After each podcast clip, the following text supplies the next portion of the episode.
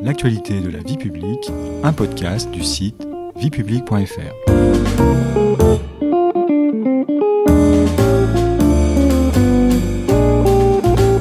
Bonjour à tous, bonjour Stéphanie. Bonjour Patrice. Au sommaire de ce dixième et dernier épisode, les communes atypiques.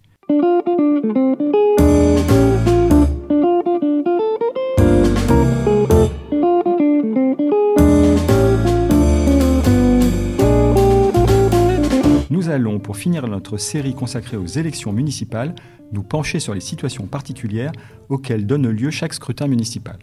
Première question Stéphanie. Dans le cadre des élections municipales, on distingue deux catégories de communes, celles de moins de 1000 habitants et celles de plus de 1000 habitants. Cette typologie relativement simple, qui s'applique auprès des 35 000 communes françaises, ne masque-t-elle pas néanmoins un nombre assez important de situations atypiques? En effet, Patrice, le très grand nombre de communes que compte notre pays explique la multiplication de situations particulières qu'ignorent très certainement la plupart de nos euh, concitoyens. Pouvez-vous nous en citer quelques-unes? Parmi les situations les plus remarquables, il y a, je crois, le cas des communes sans habitants. Effectivement, Patrice, commençons par ce cas. Ça peut vous paraître étonnant, mais la France compte aujourd'hui pas moins de six communes sans aucun habitant. Elles sont toutes situées dans l'Est de la France et dans le département de la Meuse, pour être précise. Ce sont euh, des communes qui ont été détruites pendant la Première Guerre mondiale et qui sont conservées au titre du souvenir. Comme il ne peut pas y avoir d'élection sans électeurs, c'est le préfet du département de la Meuse qui, euh, dans ces communes, nomme les membres d'une commission municipale qui remplit exactement les fonctions d'un conseil municipal ordinaire. Quant au président de la commission, c'est à lui qu'il revient d'exercer les fonctions de maire de ces communes sans habitants. Le nombre minimal de conseillers municipaux prévu par la loi est fixé à 7. Est-il possible de se retrouver dans une situation où le nombre de conseillers est supérieur au nombre d'habitants? Absolument, Patrice.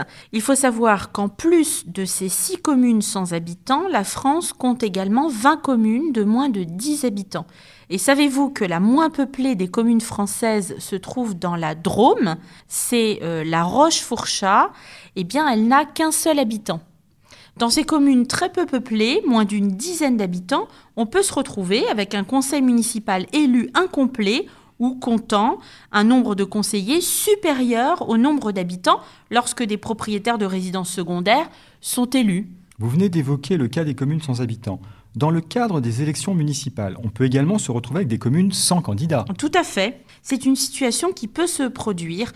Dans l'hypothèse où personne ne se porte candidat aux élections municipales dans une commune, le préfet institue une délégation spéciale qui remplit les fonctions du conseil municipal, tandis que le président de la délégation spéciale, élu en son sein, assume la fonction de maire. Les pouvoirs de cette délégation sont toutefois limités aux actes administratifs les plus urgents. Très rapidement, dans un délai de trois mois, des élections partielles doivent être organisées afin d'élire un véritable conseil municipal.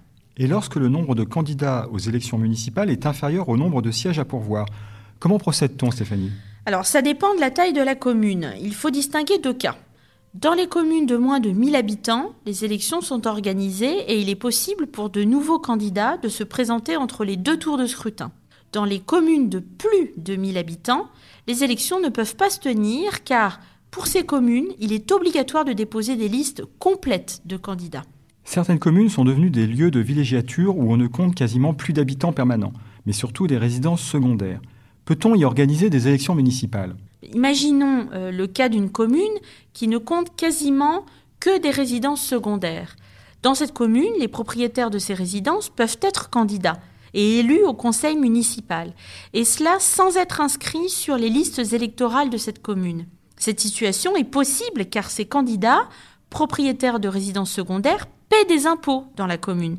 Ces conseillers municipaux sont appelés des conseillers forains. Attention, le nombre de sièges pour ces conseillers est limité.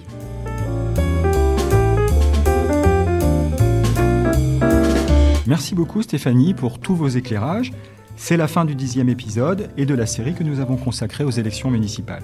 J'espère que cette série de podcasts vous a intéressé, qu'elle vous a permis de mieux comprendre les rouages des élections municipales et vous a fait découvrir certains aspects méconnus de la vie des communes françaises. Vous pouvez vous abonner à tous nos podcasts sur les plateformes habituelles et également les retrouver sur nos réseaux sociaux.